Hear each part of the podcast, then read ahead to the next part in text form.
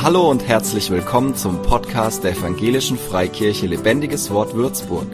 Mach dich bereit für ein neues Wort von Gott für dein Leben. Was wir heute in den Mittelpunkt stellen wollen, was wir heute feiern wollen, ist nämlich das Abendmahl. Und ich habe auf dem Herzen heute mit euch, bevor wir das feiern, nochmal dieses Thema ein bisschen in den Mittelpunkt zu rücken. Ich habe gespürt, Gott setzt da seinen Finger drauf und möchte, dass wir verstehen, dass das Abendmahl nicht nur etwas ist, was man halt macht, sondern dass das Abendmahl eine Bedeutung hat und etwas freisetzt in unserem Leben, wenn wir ähm, uns da andocken mit unserem Herzen im Glauben. Früher war das Abendmahl ja ganz was anderes. Das wurde als tatsächliches Abendessen gefeiert. Man kam zusammen, man lag zusammen und aß zusammen. Heute macht man das anders, aber das ist auch nicht schlimm. Aber es gibt immer eine Gefahr dabei, wenn man das Abendmahl so ein paar Mal erlebt hat. Es könnte sein, dass es plötzlich irgendwas wird, was man halt so macht, weil es dazugehört. Aber es hat eine Bedeutung und es hat eine Kraft, die in unserem Leben freigesetzt wird, wo sich Gott auch danach sehnt, dass diese Kraft in unserem Leben freigesetzt wird, dass unser Leben bereichern soll, segnen soll. Und wir wollen heute zusammen Abendmahl feiern und zuvor möchte ich mir gerne mit euch diese besonderen Bedeutung, diese besondere Bedeutung des Abendmahls äh, anschauen. Ja, das Abendmahl ist keine Nebensache, es ist was ganz Zentrales. Es ist was, was äh, in der Bibel in allen vier Evangelien, äh, Evangelien vorkommt.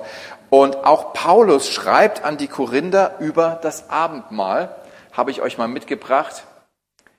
Denn ich habe von dem Herrn empfangen, was ich auch euch überliefert habe, dass der Herr Jesus in der Nacht, in der er überliefert wurde, Brot nahm und so weiter. Jesus hat Paulus persönlich das Abendmahl offenbart. Ich weiß nicht, ob er das gemacht hat durch die anderen Jünger oder ähm, direkt zu ihm. Ähm, aber Paulus bekam von Jesus eine Offenbarung über das Abendmahl. Er hat es ihm wichtig gemacht und er gehörte ja auch nicht zu den ursprünglichen Jüngern, sondern war äh, Aposteln, sondern war dann später von Jesus gerufen, hatte sich bekehrt und wurde einer der Apostel in der Bibel. Doch Jesus war es wichtig, dass das Abendmahl seinen Platz hat in der Gemeinde. Paulus war ja ein absoluter Gemeindegründer. Er war ein richtiger Apostel, der umherzog und eine Gemeinde nach der anderen gegründet hat, Gemeinden betreut hat, Gemeinden wieder besucht hat, weiter mit aufgebaut hat. Und deswegen war es Jesus wichtig, dass Paulus diese, ähm, ja, diese, diese, dieses Abendmahl in den Gemeinden platziert. Es ist also nicht egal, ob wir Abendmahl feiern oder nicht. Abendmahl gehört in die Gemeinde. Abendmahl ist ganz normal, wenn wir als Christen zusammenkommen, gehört dieses Abendmahl, diese Art der Gemeinschaft unter Gläubigen dazu. Jetzt gibt es eine interessante Stelle in dem ersten Korintherbrief, die schreibt Paulus auch an die Korinther und die möchte ich mir mit, mit euch heute nochmal anschauen. Ich glaube, da ist ein wichtiger Punkt drin, den Gott uns nochmal verinnerlichen möchte. Und Paulus weist die Korinther darauf hin, dass es schwerwiegende Folgen haben kann, in einer unangemessenen Weise am Abendmahl teilzunehmen.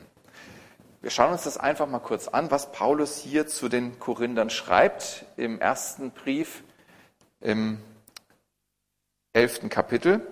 Hier heißt es, denn wer isst und trinkt, ohne sich vor Augen zu halten, dass es bei diesem Mahl um den Leib des Herrn geht, der zieht sich mit seinem Essen und Trinken das Gericht Gottes zu.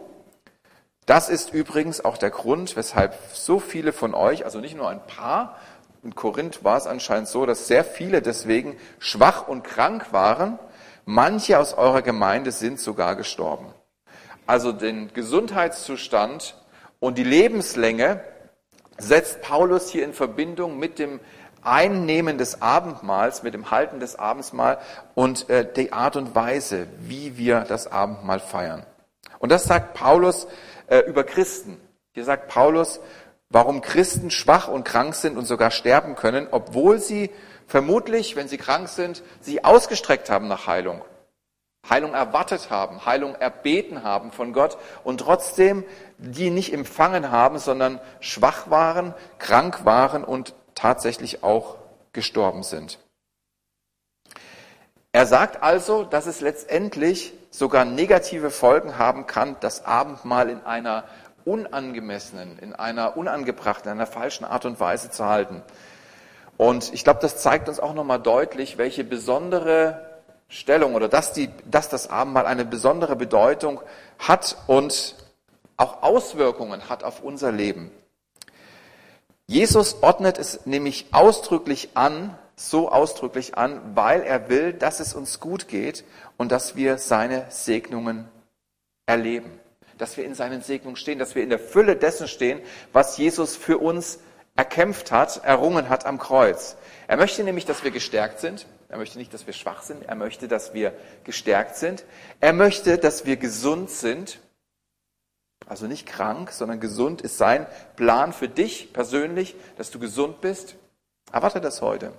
Das ist an einem Punkt in deinem Leben, wo du merkst, hey, hier brauche ich ein Eingreifen Gottes, hier hilft auch kein Arzt weiter, dass sich etwas tut.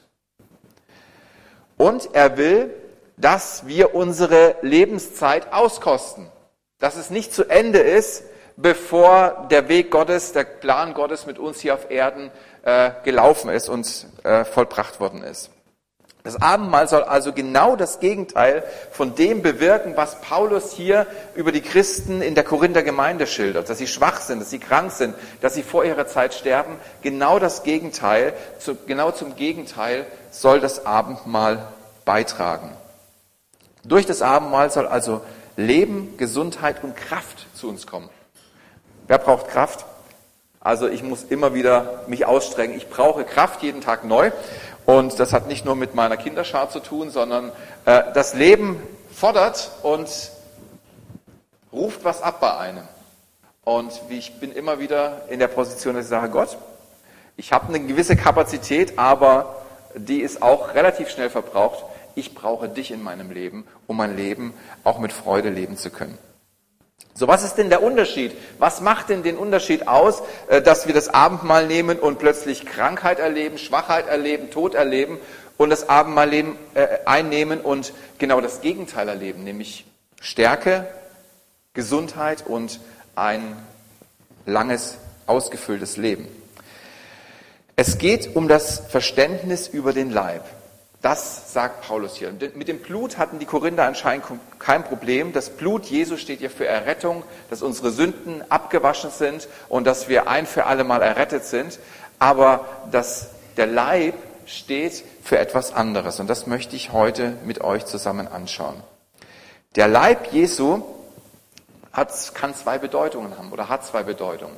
Die erste ist, dass der Leib Jesu die Gemeinde darstellt. Also wir als Gläubige, die zusammenkommen, um Gott zu feiern, um äh, Gottesdienst abzuhalten, die Gemeinde, und da ist die Ortsgemeinde gemeint, die zusammenkommt als Glaubensgemeinschaft.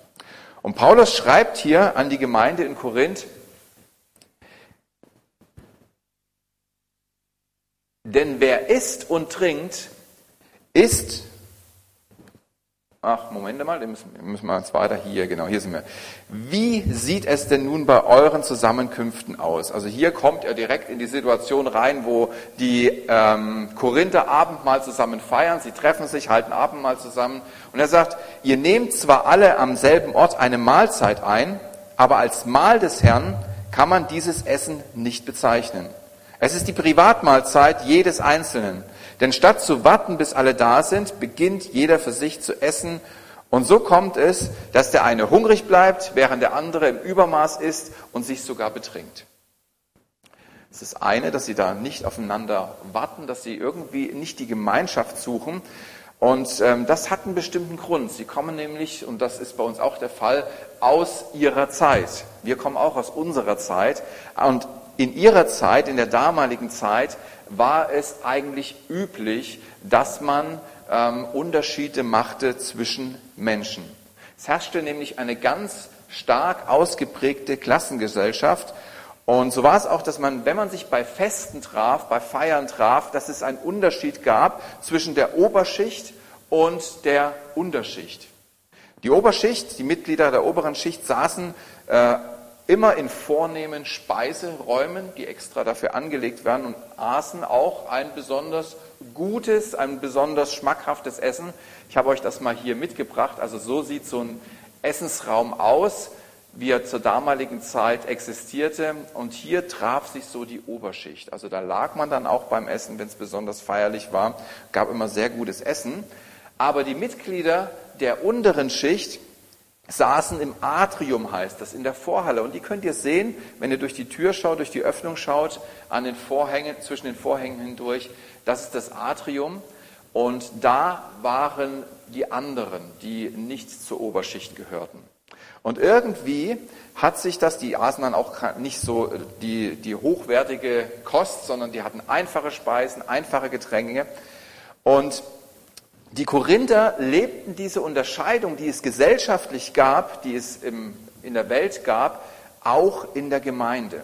Das wurde mit in die Gemeinde hineingenommen und das thematisiert Paulus, weil er sagt, hey, ihr bringt da etwas in die Gemeinde hinein, was das Mal das ihr feiern wollt, ähm, abschwächt und ungültig macht. Sie brachten nämlich die gesellschaftlichen Unterschiede, die sie da hatten in der Gesellschaft, im, im normalen Leben, auch mit ins Gemeindeleben hinein und schädigten damit die Einheit. Und das ist der Dreh- und Angelpunkt, wenn Paulus hier von äh, diesen, in diesem Text ähm, den Unterschied anspricht. Es geht um Einheit. Es geht darum, wie wir miteinander als Gläubige, als Christen leben. Und durch diesen Lebensstil, in dem sie Unterschiede machten zwischen Oberschicht und Unterschicht, lehnten sie genau das ab, was Jesus durch sein Opfer erkauft hatte. Jeder ist angenommen. Bist du angenommen von Gott? Amen. Du bist angenommen von Gott, egal wo du herkommst, egal wie du drauf bist, egal was vorher in deinem Leben geschehen ist. Wenn du zu Gott kommst durch Jesus Christus, findest du Annahme. Er macht keinen Unterschied zur äh, Person. Und jeder ist in die Einheit, in die Gemeinschaft der Gläubigen eingeladen, in die Familie Gottes, ja nicht so gerne. Jeder ist eingeladen, gleichwertig mit dabei zu sein. Und das lehnten sie durch ihren Lebensstil ab, weil sie machten von sich aus Unterschiede, weil sie es kulturell so kannten. Und dadurch verpassten sie gleichzeitig das, was sie durch das Abendmahl an Segnungen erleben sollten. Die durch die Einheit der Gemeinde, also Dinge, die durch die Einheit der Gemeinde in ihr Leben kommen sollten. Das, was sie im Abendmahl gefeiert haben, haben sie eigentlich nicht gelebt. Und Paulus knüpft genau da an und sagt, hey, ihr sprecht euch ja selber Gericht, ihr feiert etwas, was ihr im reellen Leben nicht lebt und habt dadurch auch nicht Anteil an dem, was durch dieses Abendmahl in euer Leben kommen soll, nämlich Heilung und Wiederherstellung, Stärkung. Im Abendmahl feiern wir die Einheit der Gemeinde. Wir feiern, dass wir eins sind in Christus, dass es keine Unterschiede zwischen uns gibt und dass wir angenommen sind und geliebt sind, wertgeschätzt sind und gleich sind. Das, was Gott uns letztendlich geschenkt hat, leben wir auch gegeneinander und, äh, und untereinander aus. Wenn diese Annahme und Einigkeit in der Gemeinde gelebt wird, wird die Gemeinde auch an den Segnungen teilhaben. Also es ist ein Zusammenspiel. Es ist einerseits, dass wir uns darauf einlassen, dass wir ein Leben miteinander führen, so wie Gott uns begegnet, einander begegnen. Und auf der anderen Seite werden wir dadurch auch erfahren, wie die Segnungen Gottes, die genau darin verborgen liegen, in unser Leben kommen. Was bedeutet das für uns?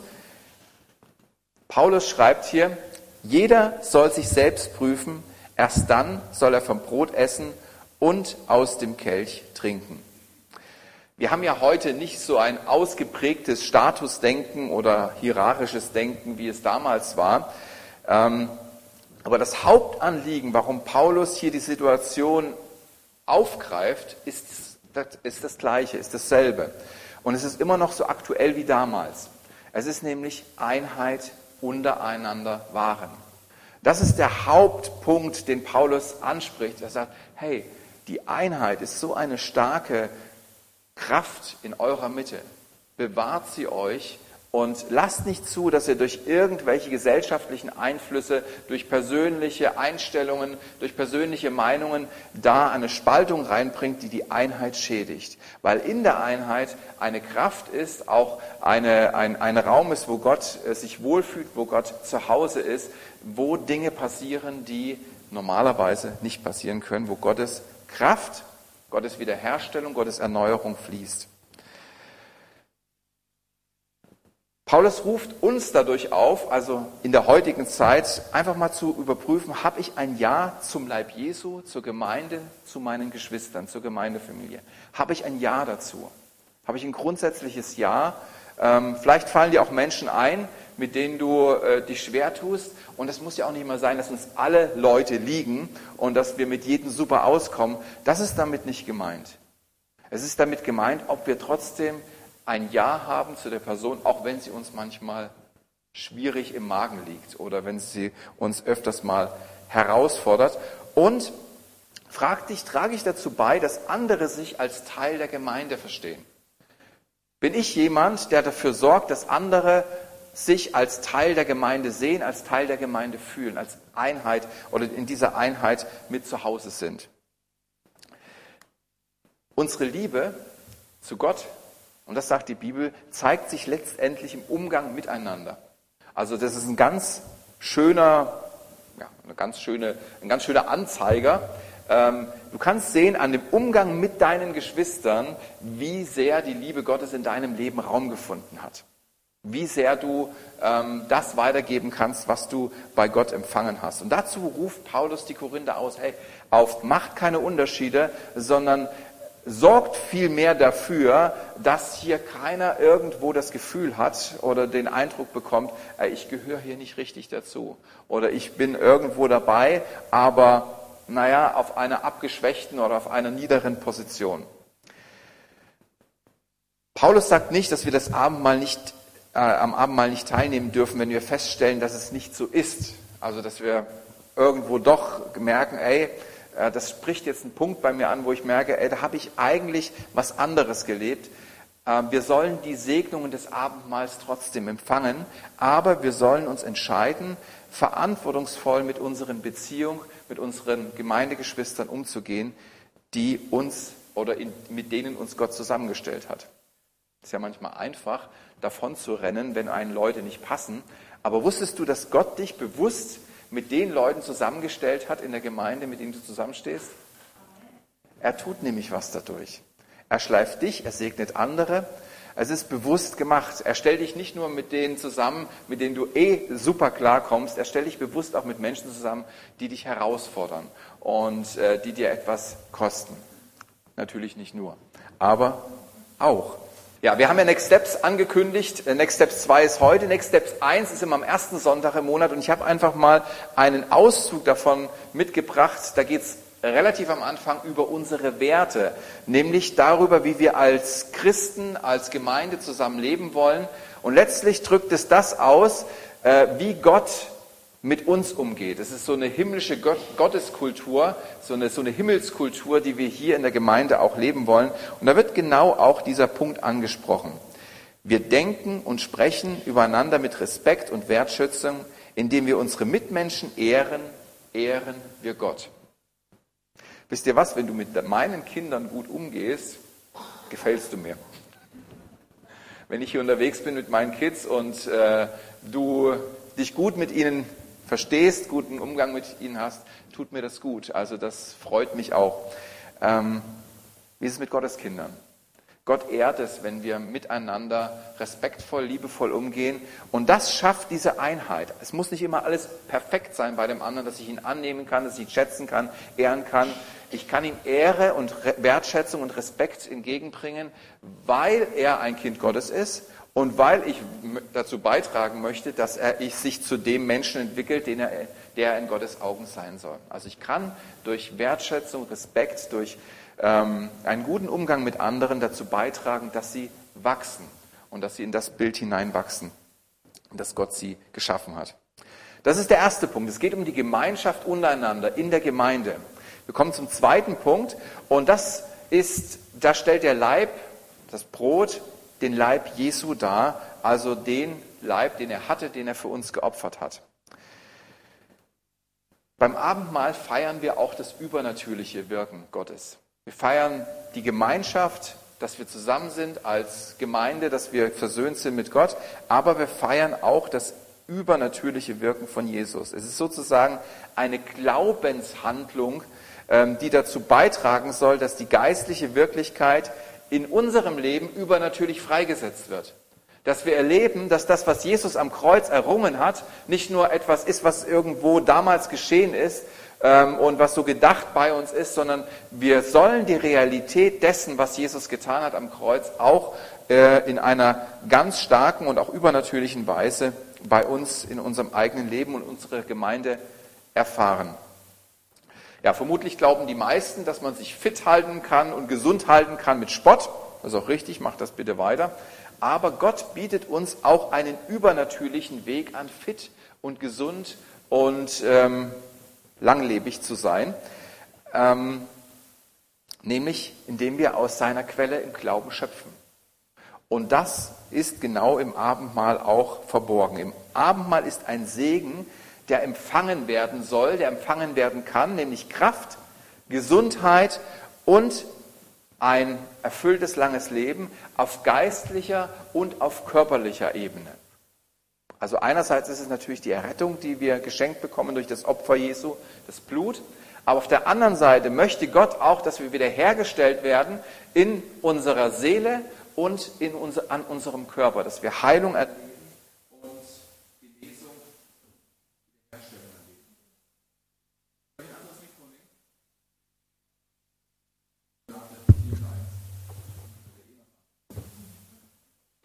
Dank.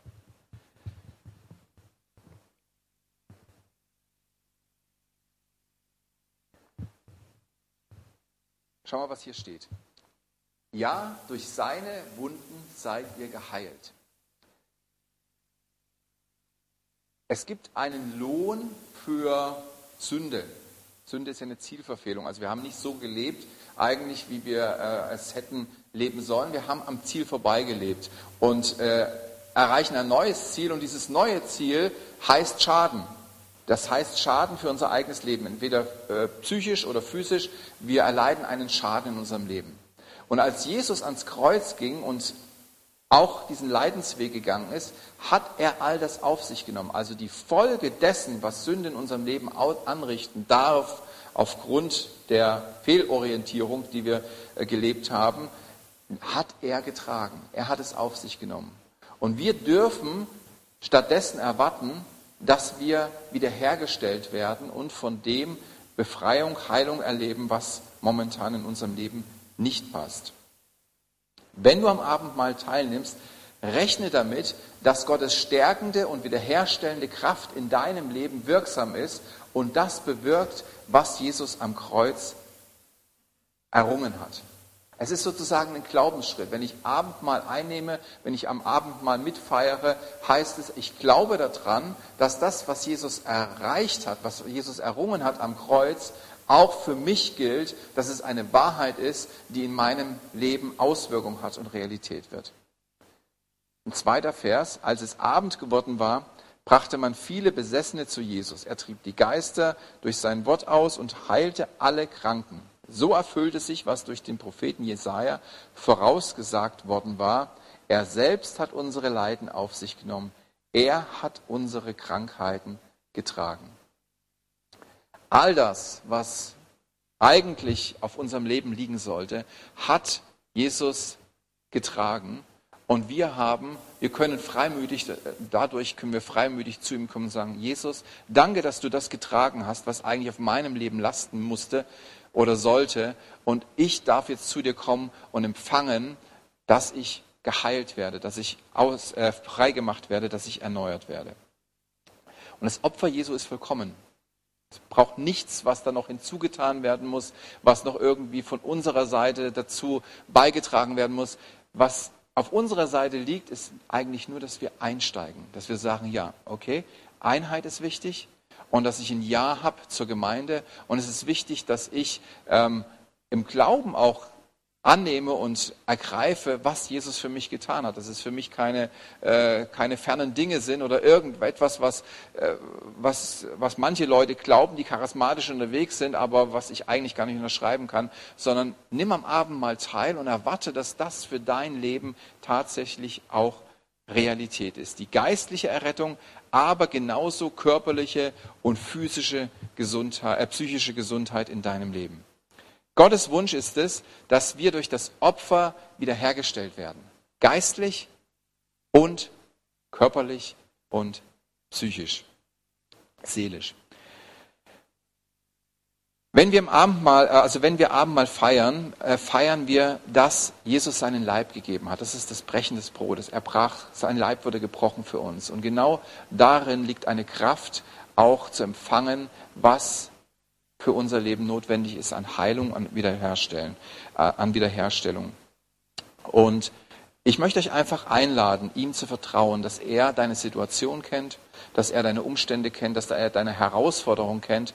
Und ich möchte gern mit euch zusammen Abendmahl feiern und genau diese Erwartung haben. Ich glaube, dass Gott heute Menschen anrühren möchte in Bereichen in ihrem Leben, wo sie wirklich Hilfe brauchen.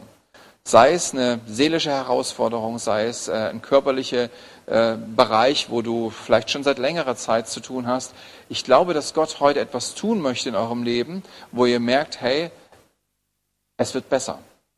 Vielleicht erlebst du auch eine vollständige Wiederherstellung, aber ich glaube, dass Gott heute Menschen anrühren möchte, die sagen, hey, ich möchte darauf einsteigen. Ich möchte darauf einsteigen, was Jesus sagt über Einheit, über Gemeinschaft und ich möchte darauf einsteigen, was Jesus errungen hat am Kreuz und möchte dieses Abendmahl im Glauben nehmen und das erfahren, was er für mich am Kreuz getan hat. Ich darf mal die, äh, die Lobpreise nach vorne bitten und Sie werden uns noch mit einem Lied begleiten, während das Abendmahl ausgeteilt wird. Da dürft ihr gerne kommen. Und ich lade jeden ein, dabei zu sein, das Abendmahl mitzunehmen, der eine klare Entscheidung getroffen hat, sein Leben mit Jesus leben zu wollen. Das ist die Voraussetzung. Du hast gesagt, ja, Jesus, ich möchte mit dir leben. Und die zwei anderen Punkte haben wir bedacht.